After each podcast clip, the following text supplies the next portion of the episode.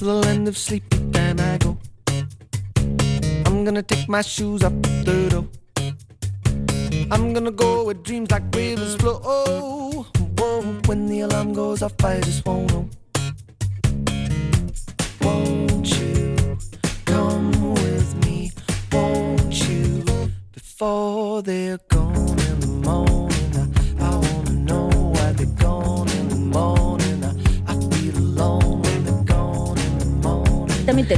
Bueno, pues vamos ahora a tiempo de tertulia. Ya tenemos aquí eh, a Tomás Arrieta. ¿Cómo estás, Tomás? Egunon, muy bien. Bueno, a Gemma Escapa, que la vamos a incorporar a la tertulia ya. Gemma, ¿qué tal? Buenos días, Egunon. Egunon.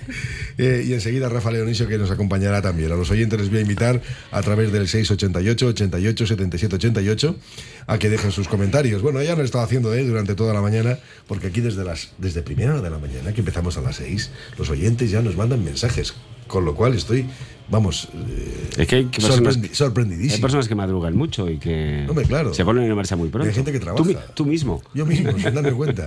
Fíjate, yo que comparto, yo que comparto madrugadas con la gente que sale de las discotecas y dices, mira, hombre, mira, Ahora hay, va, dando un poco más de gusto madrugar, que el día Sí. empieza un poco antes, da un poco más. Bueno, y además tenemos temperaturas primaverales y demás.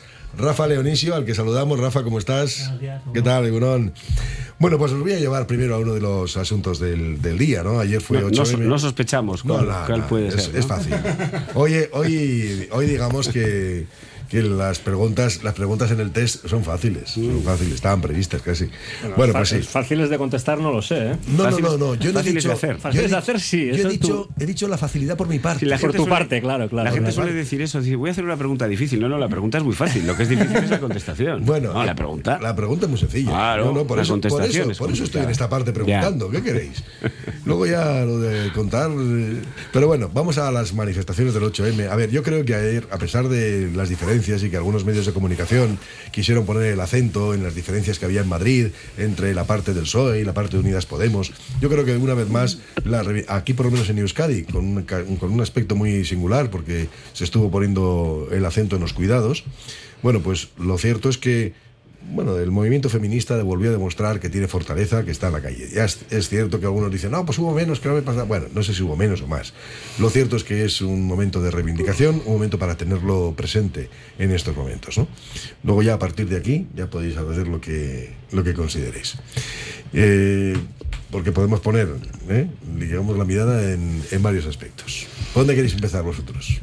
Bueno, por empezar por algún sitio, pues efectivamente a mí me parece que la respuesta de ayer, con todas las sombras, incertidumbres que se generaron ¿no? En los días anteriores a las, a las manifestaciones del 8M, bueno, la respuesta de ayer fue una respuesta que yo creo que efectivamente se puede calificar como una respuesta unitaria, sin negar que en el movimiento feminista en este momento hay tensiones importantes. ¿no? Por otra parte, eh, cualquier movimiento tiene pues eh, planteamientos diversos dentro de su propio seno y tiene discrepancias y tiene alternativas o propuestas diferentes, ¿no? De manera que no sé por qué, igual no hay que dar tanta relevancia a eso de que el movimiento feminista, pues efectivamente eh, no es un bloque monolítico y que quienes integran el feminismo, pues algunos y algunas piensan eh, algunas unas cosas y otras otras y tienen planteamientos distintos, ¿no? Eh, Yo tenía desde luego más miedo. Yo pensaba que efectivamente esa fractura y esa brecha se iba a visualizar más. ¿no? También hablo por lo que tú decías, ¿no? la, la manifestación de Bilbao, también la manifestación de Gasteiz, ¿no? que es la que yo conozco directamente. Yo creo que hubo eh, una asistencia pues masiva. ¿no? Yo no noté diferencias respecto de años anteriores. Y desde luego donde yo estuve no se reflejaban tampoco esas tensiones. ¿no?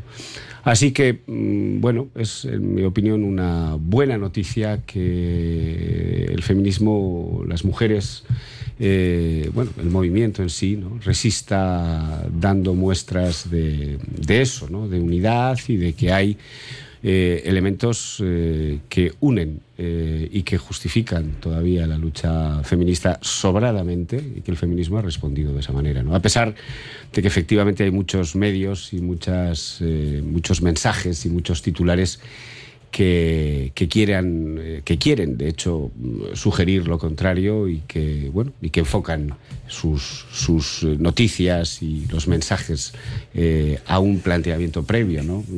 Hoy tampoco es que haya leído demasiada prensa, de hecho, y para ser sincero, de momento no he leído ninguna, pero he oído algo en la radio, ¿no? Pues algunos periódicos y tal. Bueno, yo creo que no, yo creo que, insisto, hay razones para seguir apoyando el 8M. Hay lucha feminista pendiente, hay tareas por hacer, hay discrepancias. Las discrepancias no siempre son malas. Las discrepancias sirven para avanzar, en tanto que son planteamientos distintos y, por tanto, generan riqueza, digamos. Y, todo eso yo lo considero pues una buena noticia, entre, entre comillas. Yo estuve en la manifestación ayer de Bilbao, tenía clase justo en Deusto y salía a las siete y media y me incorporé en Moyúa. No sé decir si hay muchas personas, si había más o menos que el año pasado, que otros años, ¿no?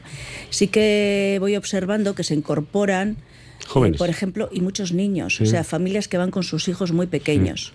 A mí esto me parece un signo, ¿no? Recordar, como yo recuerdo, por ejemplo, que cuando era pequeña eh, fui alguna vez con mis padres eh, a las manifestaciones del 1 de mayo, que me acuerdo, pues eh, pensar, yo ayer pensaba que estos niños, niñas, que pues ayer era miércoles, pues, probablemente no había clases por la tarde, pero muchos iban con mochilas y tal, que iban con, y no solo con, se van con su madre y con su padre, con Aita Yama, e incluso mayores, bueno, pues me parece un signo eh, valioso de, de integración, de naturalidad, de decir, todos formamos parte, algo tenemos que hacer en esto, ¿no? Eh, entonces, tampoco veo etiquetas, es decir, allí nadie le preguntan ni a quién votas, ni de qué identidad tienes, ni de dónde eres, eh, si eres eh, nacido aquí o nacido fuera, si hablas euskera o no. Se produce una simbiosis en esta manifestación que a mí me resulta hasta un punto emocionante, ¿no? Como recuerdo. Eh, sí que hay una parte de, como de masa, de, grupal, que no sé hasta qué punto es conciencia individual luego en la vida en la vida ordinaria, porque claro, luego la militancia, diríamos, o el trabajo, pues está en el todos los días. Pero a mí me parece que para nada estorba esa, esa, manifestación, esa visibilización, incluso para la gente que está en la acera, ¿no? Que ayer, pues como era además día de labor, pues estaba abierto el comercio, tal. Incluso para la gente que está desde fuera, ¿no? Creo que es una, mm, en parte una lección y una, un signo, es decir, seguimos estando, seguimos necesitando. Y esta incorporación de gente a mí me emociona especialmente, pues eso, ver niños y también ver hombres mayores, eh, que, que están con naturalidad, sin sentirse los primeros de la fila, ¿eh? O sea, no... Y luego, otra cosa que también todos los años me fijo, siempre digo, voy a hacer fotos. La gente, sobre todo chicas jóvenes, las que más, llevan cartelitos, tamaño folio, un cartón pequeño, con una frase, ¿no? Eh, Pone... Ayer era una que decía, mamá, mira, decía, bueno, ama, mira, hoy no voy sola por la calle. Porque hay unas, eh, esto bueno, igual podemos a- en otros momentos, ¿no? Pensaba yo ayer en lo que tiene que ver el 11M y el 25 de noviembre para las mujeres, por ejemplo, ¿no? Como de estos temas de la igualdad también pasamos a los temas de la violencia, de porque se reivindica también un poco en el mismo espacio, ¿no? Cómo hemos llegado a, a pensar qué tiene que ver o por qué tiene que ver o por qué hablamos al mismo tiempo de la desigualdad y de la violencia, ¿no? Bueno, porque muchos de los mensajes son perfectamente, dices, bueno, esto es de la manifestación del 25 de noviembre, es de la del 8M, qué mensajes son los que colocamos en cada lugar o son todos el mismo. Eh, bueno, Sí, eso sí. pensaba ayer. Rafa, Bueno, yo, yo sí creo que lo de la división es relevante. No, no estoy de acuerdo ahí con Tomás. Eh, yo creo que un. me pongo en modo politólogo, ya lo siento. Oye, es. Para, eso es. estás, ¿no? para, para enriquecer el debate. Aquí la Eh, discrepancia también sí, es... Efectivamente, un, yo creo que un gobierno que ha hecho de, de esta cuestión, ¿no? No diría si su leitmotiv, pero casi, ¿no? Digamos, yo creo que es relevante que se manifieste, que se manifiesten en un día así. Supuestamente es un día que es, como ha dicho, hemos dicho tú, ¿no? De que es que es una que suele ser de unidad. Yo creo que es relevante que el propio, o sea, no que haya división en el feminismo, sino que el propio gobierno se manifieste en pancartas diferentes, eh, semi-insultándose entre ellos también, y unos pidiendo incluso la dimisión de los otros, etcétera. Eh, yo creo que tiene, tiene, su, tiene su relevancia política. ¿no? Yo creo que aquí hay un. Hay, hay- no, no es, digamos, el 8M ha pasado a no ser una jornada festiva en, algunos puntos, o por lo menos a, a- a, digamos, a, a torcerse esa jornada festiva por, por la división de un gobierno de que, de- como digo, ¿no? que, ha hecho del, que ha hecho del feminismo parte de, o sea, su leitmotiv. Y, y yo creo que tampoco, bueno, pues el- la división que existe en el movimiento feminista tampoco se puede ocultar, ¿no? Es decir, ya eh, el año pasado también hubo, ¿no? Pues ya hay partes de, ese movimiento pues que están en contra de lo que está realizando el Ministerio de Igualdad, por ejemplo, y, y eso hay que ponerlo encima de la mesa, ¿no? Y, dar voz, bueno, y, digamos que haya un debate, o, que, porque por ejemplo hay una cosa que no entiendo y, no entiendo sinceramente, ¿no? ¿Por qué dentro de- del concepto feminismo se incluyen cuestiones como, como el tema de la transexualidad o el tema de los mm, gustos sexuales diversos? ¿Por qué se engloban dentro de ese mismo concepto de feminismo? ¿no? Yo sinceramente no lo entiendo, ¿no? Y me gustaría que, que, alguien me lo explicara, ¿no? Porque hay, y, y digamos, hay feministas clásicas que tampoco, o sea, que no es que no lo entiendan, sino que están en contra de eso, ¿no? Entonces, ¿Tú eh, crees que es eh, imposible la integración de todas estas... Sí, pero bueno, no Eh, lo sé. yo o no sea, sé si se llama corrientes, en la política se dice, hay corrientes de... ¿no? Por ejemplo, es que hablando de, de- en ámbitos políticos o de movimientos, lo que se piensa es en el socialismo o en, en los partidos liberales, ¿cuántos dentro caben? Es decir, en el feminismo tenemos que hacer algo excluyente. Cuando dices a mí, me da mucha tristeza pensar que eh, en el feminismo estamos... Hay unas en un lado y otras personas en otro, ¿no? Ese enfrentamiento. Eh, ¿Tú crees, te pregunto, crees que no es sí, posible la integración? Que, No, o sea, yo, no, no- yo entiendo que. O sea, no ¿Quién entiendo- es quién para decir tú no eres buen feminista o no eres, o eres un mal feminista? No, no, por supuesto, pero no entiendo qué tiene que ver el, el poliamor con, eh, con la igualdad entre hombres y mujeres. Bueno, No entiendo qué tiene que ver. No, ese es un. Bueno, es- sin duda, este es un debate complejo. Yo creo que mm, es decir, hay que estar a la altura de un, deba- de un debate de esta, de esta enjundia y de esta entidad, ¿no? Pero bueno, por, por, por hacer algunas, algunos comentarios, ¿no? Eh, primero, yo creo que efectivamente el- el- la división en el gobierno tiene sin duda relevancia política, ¿no? Esta es la crisis más importante que está atravesando el gobierno de coalición, ¿no? Y es verdad que es una crisis que está formalmente vinculada a una iniciativa legal pues que da en el centro y en el corazón de los planteamientos tradicionales del movimiento feminista. Eso es verdad y eso es innegable. No tiene la trascendencia política que tiene, no se puede mirar para otra parte y bueno, el propio gobierno de coalición, o más bien los partidos políticos que lo integran, sabrán cómo, cómo gestionar esta crisis. ¿no? Segundo, es un poco la punta del iceberg de debates muy profundos que hay en el seno, en el seno del, feminismo. ¿no?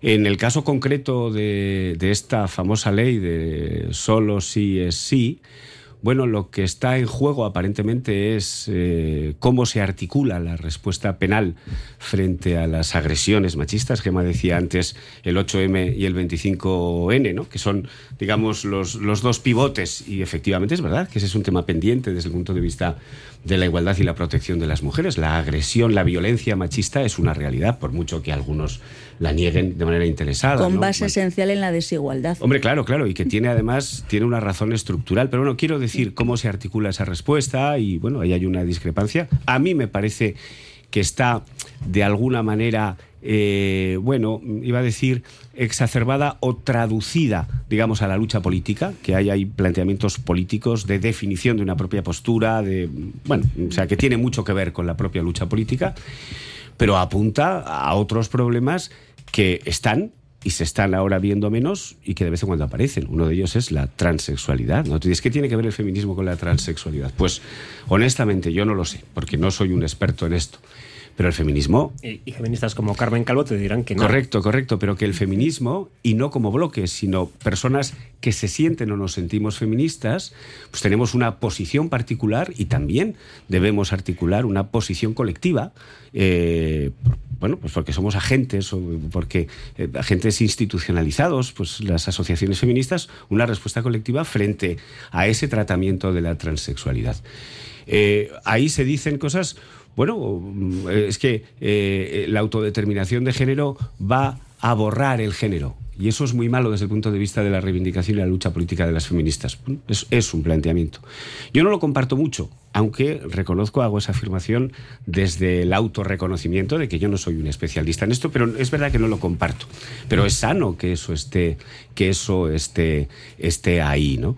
El debate sobre la prostitución pues es un debate que también está dividiendo y fragmentando al, no, solamente al movimiento feminista, sino a, otros ciudadanos y, ciudadanas.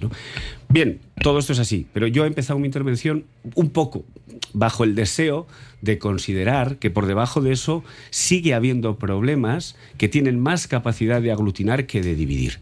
Uno de ellos es la desigualdad real frente a la igualdad formal, que se traduce sobre todo en las brechas y básicamente en la brecha de género y se traduce en un problema claro de las mujeres que tiene que ver con los cuidados, los problemas están interconectados entre sí, con la persistencia de una violencia machista a la que hay que, con la victimización de mujeres a las que hay que asistir y ayudar cuando, bueno, y me parece que eso pues conforma un sustrato común que ha conseguido, en mi opinión, a lo mejor ahí confundo lo que quiero ver con lo que es, ha conseguido pues no disgregar eh, de la manera en que yo temía eh, y no fragmentar de la manera que yo, temía la respuesta feminista, al menos en la manifestación de Bilbao. yo quiero, yo soy de naturaleza muy optimista y muy idealista casi indomable en esto, ¿no? Nos viene muy bien eso. Sí, e idealistas, ¿no, Rafa? Sí. bien. Para, contra, para, para, contra, yo soy, yo soy.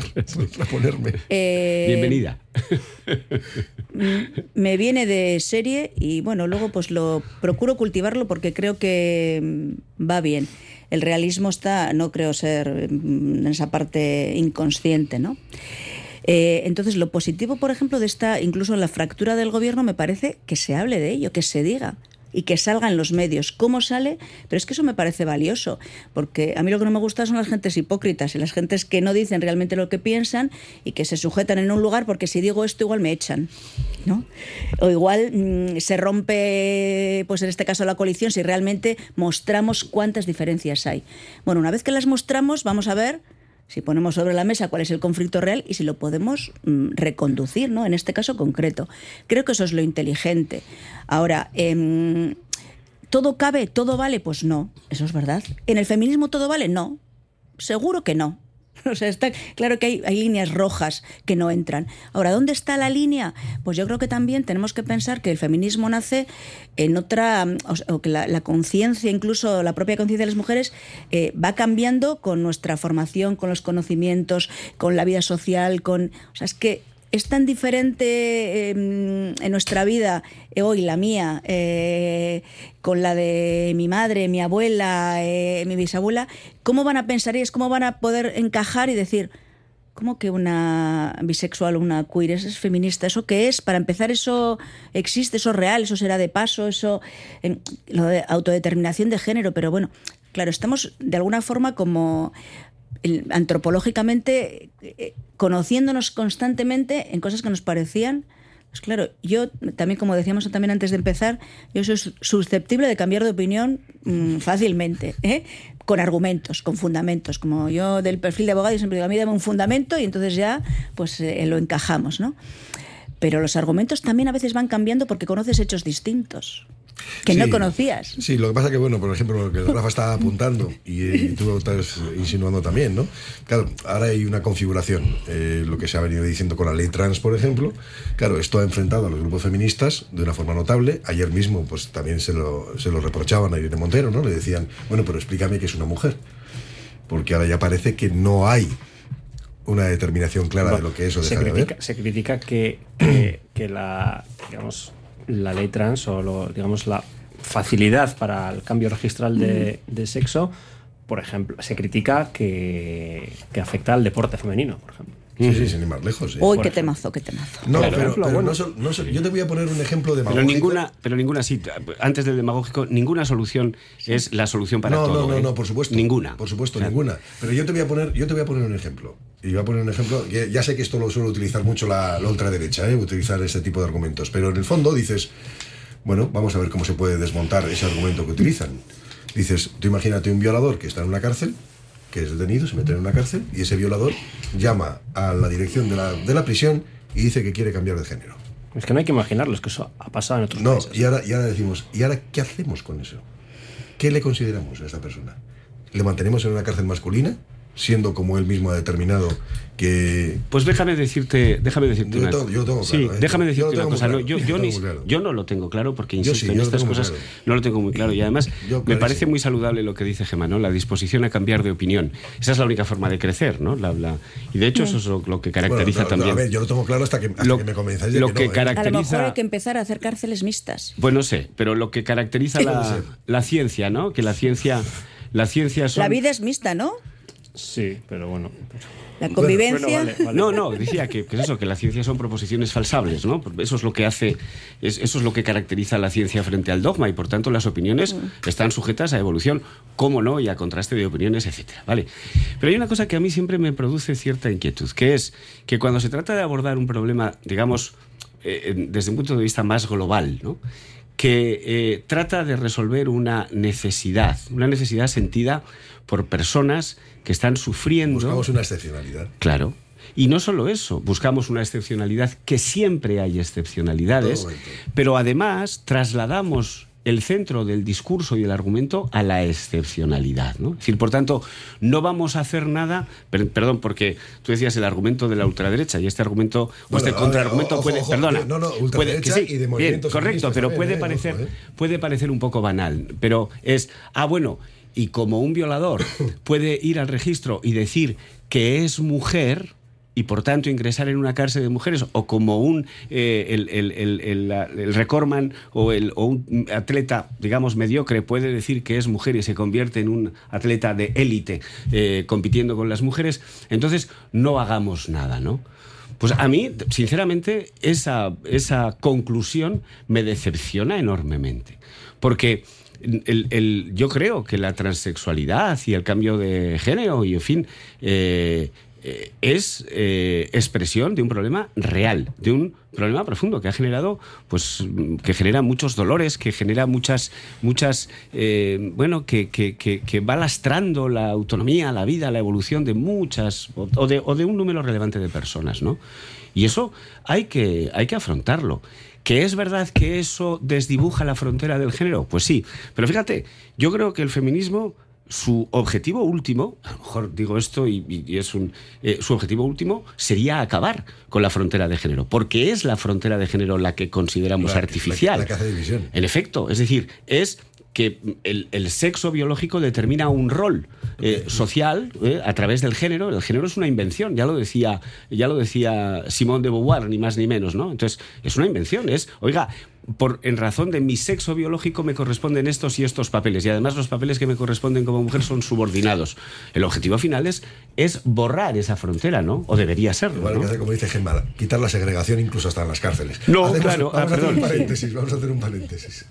Radio Popular, Herri Ratia.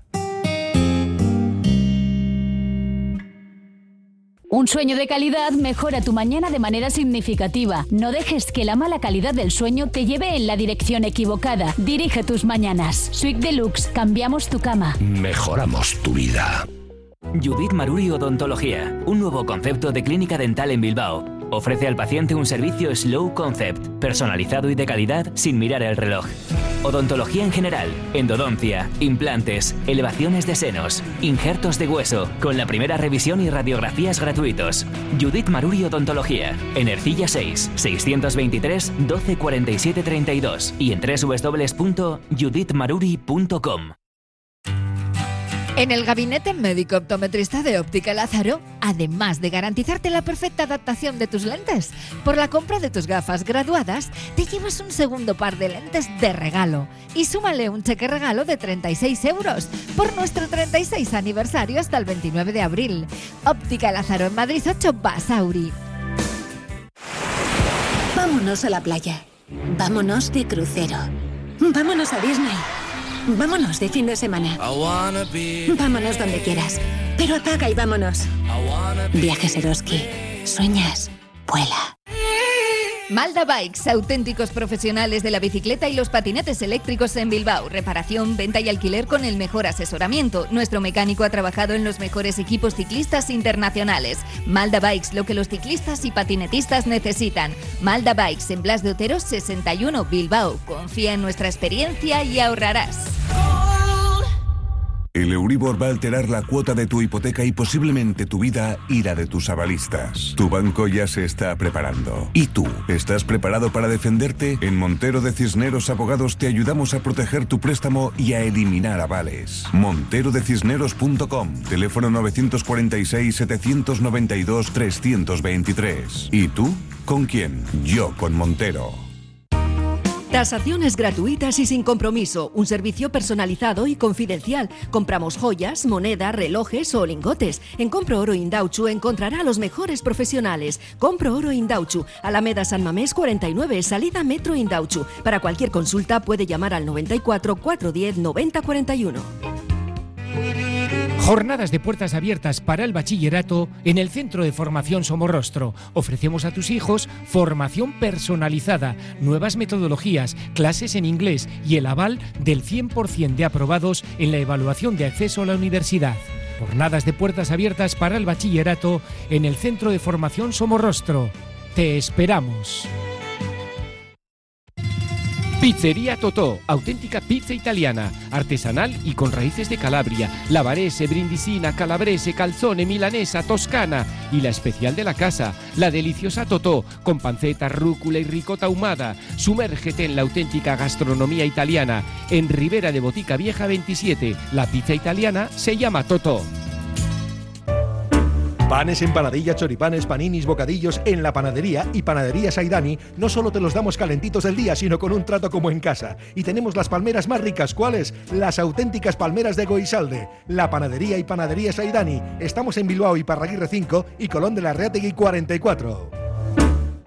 Con un clip cambia tus gafas. Para el sol, para leer, para la pantalla. Esto es Magic. Solo este mes. Llévate dos monturas Magic y sus clips. Y si te cambia la graduación, no te preocupes. Te cambiamos los cristales gratis. Todo por 9,90 euros al mes. Esto es Magic Magic.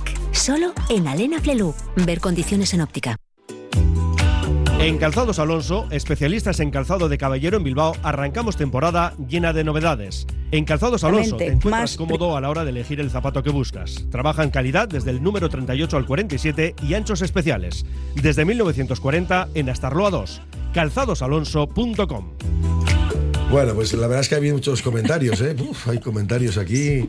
Dice, a ese encarcelado que quiere cambiar de sexo, a una dependencia aparte. Hay dependencias especiales en una cárcel, por ejemplo, la enfermería. Sí. Quieren llevar allí. Ahí van, ahí suelen ir. Sí, se suelen, suelen ir ahí. Sí, es el lugar de No- protección. normalmente suelen ir ahí.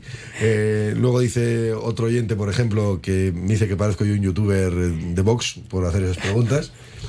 digo, digo, hombre, a ver, voy a explicar. Son, son dialécticas, son Claro, preguntas, claro, no expresan una opinión. No, no, voy a, voy a- un- pero voy a explicar, voy a explicar que el caso que yo, que yo he utilizado es un caso real. No, ha pasado, Este caso, ha pasado, no, eso ha no, pasado no, en Inglaterra. no, no, En no, Escocia no, no, no, se, ha no, llevado, no, se ha llevado por no, delante a la no, primera no, ministra, venid, venid, venid a España. a la ministra O sea, principal. eh, al- me voy al territorio español porque es el territorio de Grande Marlasca. Se llama Jonathan de Jesús Robaina Santana, asesinó y violó a su prima, Vanessa Santana, en Las Palmas. Antes de emprender un proceso de cambio de sexo, está o no en una cárcel femenina, le han preguntado al ministro, dice el ministro que eso entra, son datos específicos de cada persona, entra en la parcela íntima y por lo tanto no responde a esa pregunta. Claro, no ya es un problema de que se haga desde partidos políticos, hay una alianza contra el borrado de las mujeres que pertenece a un colectivo feminista que también está pidiendo explicaciones a instituciones penitenciarias, a ver qué está pasando con esa persona. O sea, que no es un caso que yo me invente porque sí. ¿Qué es una excepción? Que de eso es un... Sí, este es un caso.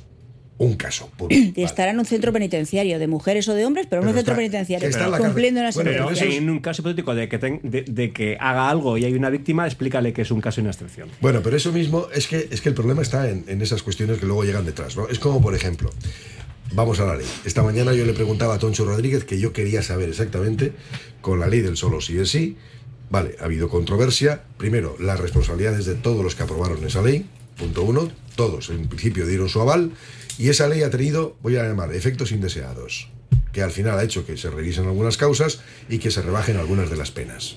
Bien. Eh, Esto hace que ahora entremos en una discusión política. Yo ya dije que para mí ya ni tocarlo. Yo creo que no había que haberlo tocado. Se deja como está y se acabó.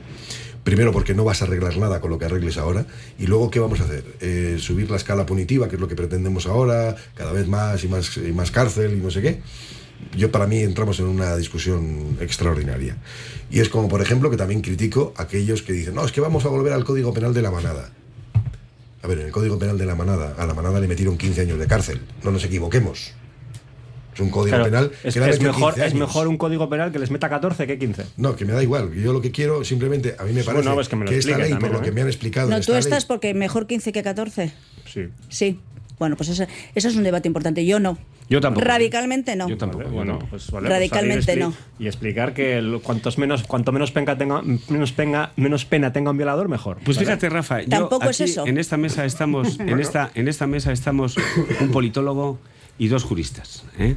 Eh, y yo estoy absolutamente de acuerdo con, con Gemma. Efectivamente, no se, creo que no se puede responder de manera simple a esa pregunta. ¿Es mejor 14 que 15? Esa pregunta así formulada, honestamente creo que no tiene respuesta. Pero sí hay algunas cosas que yo creo que hay que decir claro, que es que algunas y algunos pensamos que el marco mental dominante es un marco eh, falso y que consiste en una afirmación que se da por sentada y por probada y por acreditada y que dista mucho de estar contrastada con la realidad. Y esa afirmación es, cuanto más pena hay para el agresor, más o mejor se protege a la víctima. Eso no es así, en mi opinión al menos, y no es una afirmación avalada por los datos. A la víctima se le protege de otras maneras, y de, y de maneras mucho más eficaces que metiendo o incrementando la respuesta penal frente al agresor. ¿Qué es lo que ocurre? Que es un marco fácil de comprar. Es decir, que es fácil de, de- de asumir. Claro, si usted ha hecho un delito, pues, pues efectivamente, respuesta penal. Y cuanto más dura sea la respuesta penal, mayor es el castigo y por tanto mejor se sentirá la víctima. Yo creo que ese silogismo, Vale, Tomás, que sí, sí. insisto que ese silogismo a mí me parece que Yo- es falso. vale. No, no puedo. Me a puedes, mí, a me mí. puedes convencer. Pero entonces yo pido sinceridad y pido, o habría pedido, que en el programa electoral de los partidos que han aprobado esa ley hubiese puesto en el programa electoral. Pensamos que las penas penales a los violadores son excesivas y queremos bajarlas. O sea, y que en el próximo programa electoral digan lo mismo.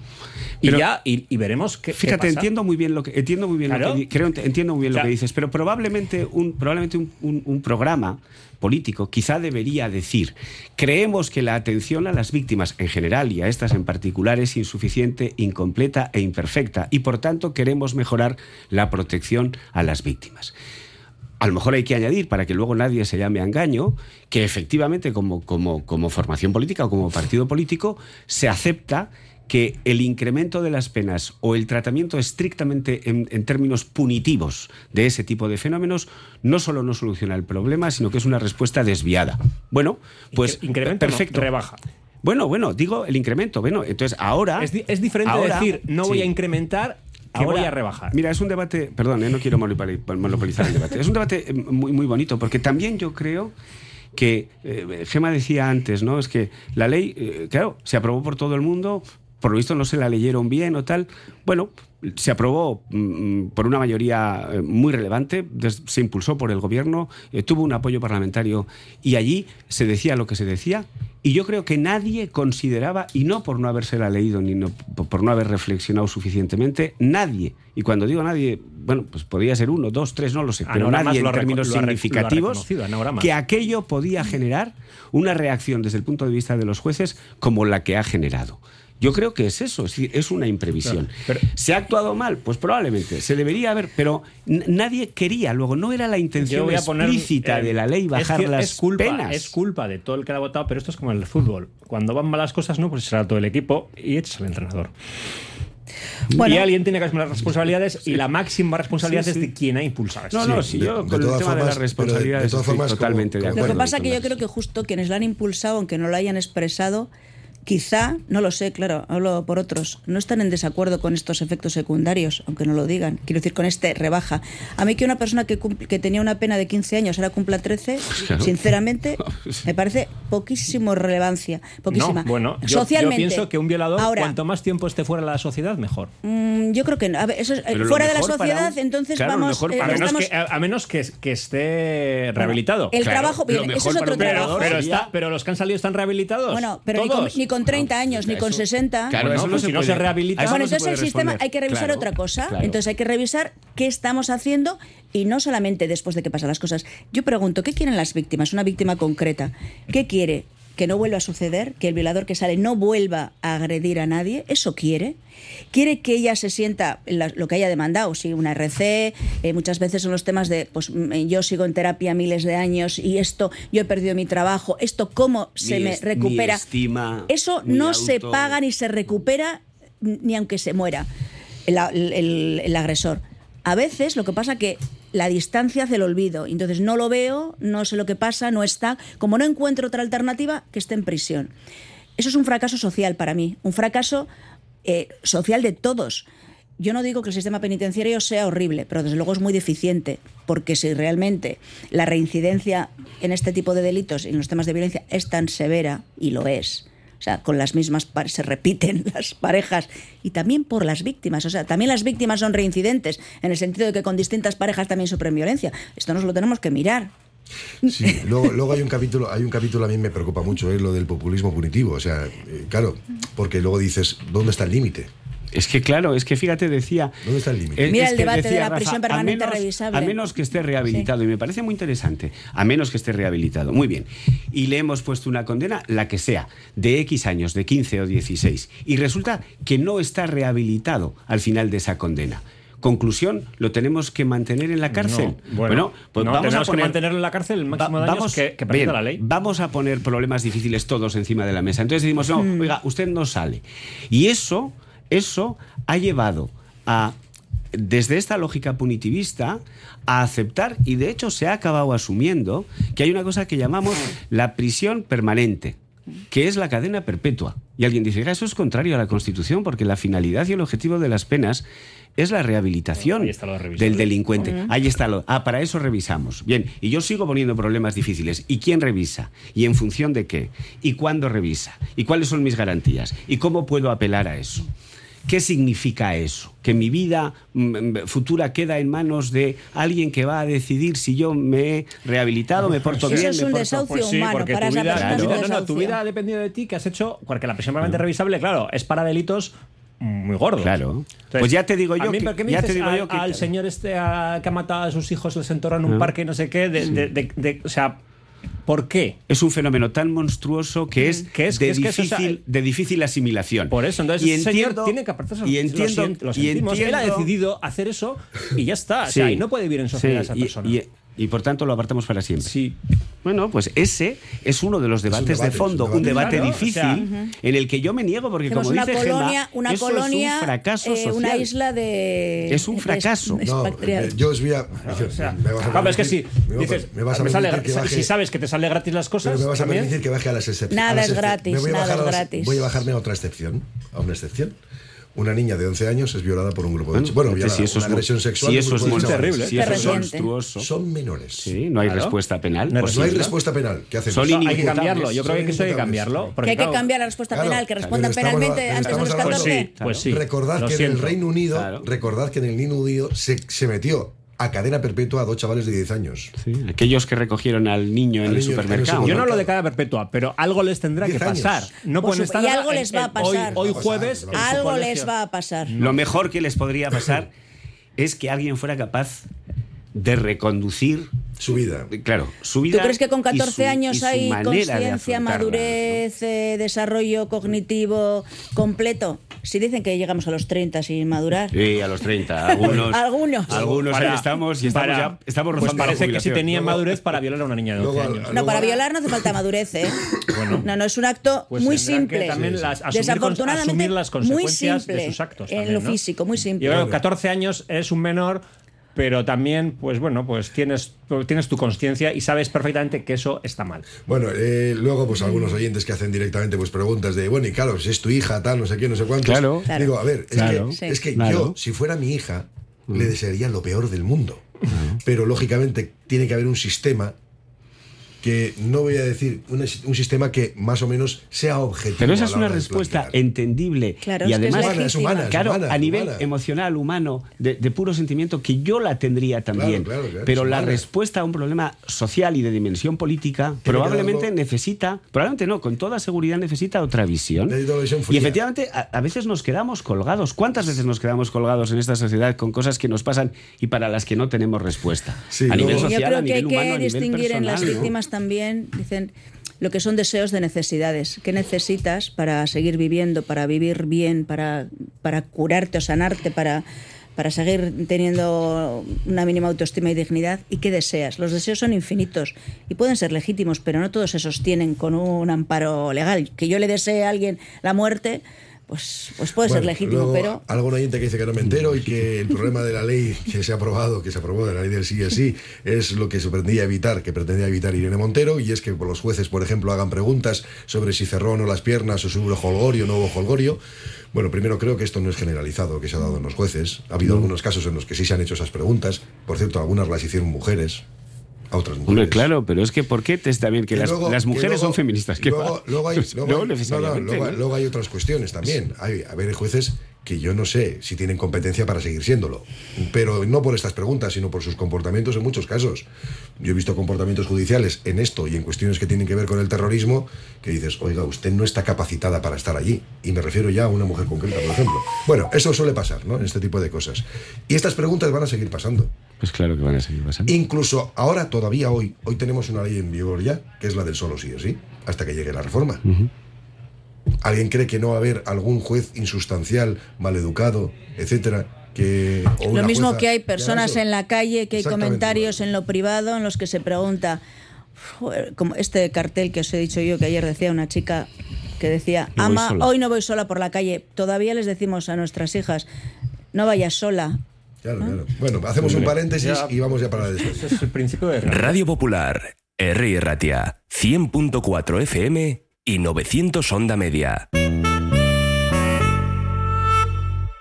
Un sueño de calidad mejora tu mañana de manera significativa y sin esfuerzo. No dejes que la mala calidad del sueño te lleve en la dirección equivocada. Dirige tus mañanas. Si eres de las personas que están preparadas para invertir en su salud mejorando la calidad del sueño, ponte en manos expertas. En Suite Deluxe te escucharemos para dar soluciones únicas a tus necesidades. Suite Deluxe, cambiamos tu cama. Mejoramos tu vida.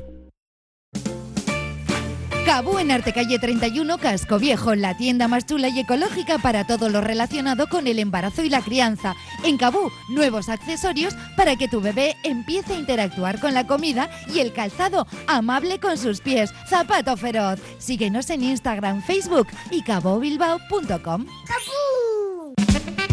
Gastro César, negocio de segunda generación donde fusionamos la carnicería tradicional y la cocina de alta calidad y producto fresco. Carne de Vizcaya madurada en nuestras cámaras, cerdos criados con castañas y pollos camperos. En Pérez Galdós 16, Gastro César, tu carnicería de confianza. Aviso importante, Pet Nature y el Almacén, tus tiendas de mascotas en Bilbao, amplían sus servicios para tus mascotas. Peluquería, alimentación, accesorios y ahora farmacias veterinarias. En María Díaz de Aro 12 y en Zumalacárregui 93 frente al Parque Echevarría. Galería 8360, apasionante espacio versátil de arte, moda, deco, donde encontrar regalos diferentes. Galería 8360, la boutique de los diseñadores vascos. Solo este mes 50% de descuento en la colección de invierno de ropa, calzado y complementos. Acércate a Fernández del Campo 23, Galería 8360. ¿Quieres dejar de fumar y no puedes? El Centro Mendy en Las Arenas tiene la solución. Tres sesiones de tratamiento láser indoloro por 180 euros en vez de 320. También tenemos otros tratamientos en acupuntura. Llámanos al 609-555-438 y deja de fumar ya. Centro Mendy, tu centro de referencia para dejar de fumar. www.centromendy.com Limpieza de Chimeneas José Manuel está formada por un equipo profesional en la limpieza, reparación salida de humos e instalación de todo tipo de chimeneas de hogar, cumpliendo todos los requisitos de seguridad y convivencia. Para que la chimenea de tu casa tenga la máxima garantía antes de la llegada del frío, confía en la limpieza de Chimeneas José Manuel. Servicio para toda Vizcaya. Teléfono 94 468 2956.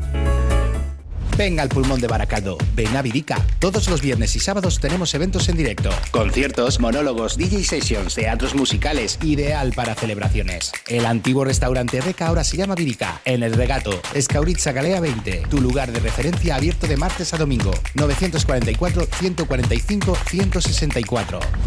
Radio Popular, Herri Ratia, mucho más cerca de ti. Bueno, que conste que los oyentes están perdiendo otra discusión, pero bueno, ya lo voy a dejar, lo voy a dejar para la siguiente tertulia. ¿no? Ahora ya no- Bueno, eso es que Gema ha venido aquí Gema y nos ha, nos ha revuelto, ¿eh? Sí, nos, ha, no, nos ha metido aquí. Esto es la vida, es la vida. es la vida, nos la ha metido aquí elementos de polémicos y Bueno, está, muy, está muy bien. Bueno, los has metido tú, pero tú has... eh, Bueno, vamos. No ya, me lo- tiréis de la lengua. Lo dejaremos, lo dejaremos para, para la siguiente. Porque ya había un tema, por ejemplo, que ayer me pareció muy sustancial y creo que también va a ser motivo de discusión y deberíamos hablar de ello, que tiene que ver con la reivindicación que se hacía sobre los cuidados, que me Ujú. parece fundamental, eh, para hablar de la cuidadanía. Y eso sí que Esa es otra, está esa, feminizado, esa es otra, esa es otra ética. por la RAE, la, Esa- la cuidadanía. No, no es- no Esa es otra ética, de eso ya hablaba Gilligan, ¿eh? de la ética de los cuidados. Sí, sí. Y es un tema sí. esencial e importantísimo. No, y el ¿Qué hacemos? Está, y el problema está, ¿qué hacemos con eso? ¿Cuánto y cómo cuidamos a los demás? ¿Quiénes cuidan a los demás? ¿Quiénes cuidamos? ¿En qué medida nos comprometemos con los que necesitan y son dependientes y necesitan de nuestra asistencia? ¿Cómo lo resolvemos a nivel global y a nivel...